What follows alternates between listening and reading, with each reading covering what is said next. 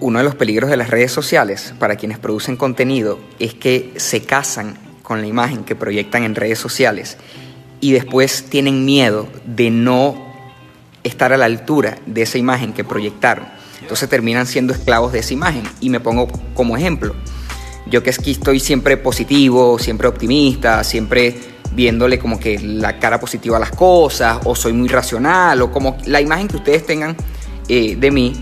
Si el día de mañana empiezo a actuar diferente, me voy, voy a tratar de aparentar estar bien, estar optimista, estar etcétera, porque esa es la imagen que estoy dando en Instagram. Entonces, cuando tú vayas a comunicar algo o cuando vayas a decir algo, tienes que estar tranquilo con la idea de que puede pasar.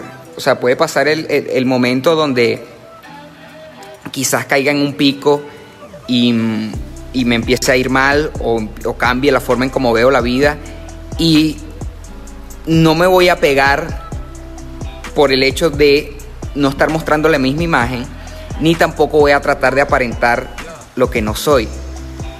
Entonces, por eso yo he dicho, yo estoy tan tranquilo y hablo tan tranquilo aquí y, y, hablo con tanta seguridad porque predico el estilo de vida que aquí comparto.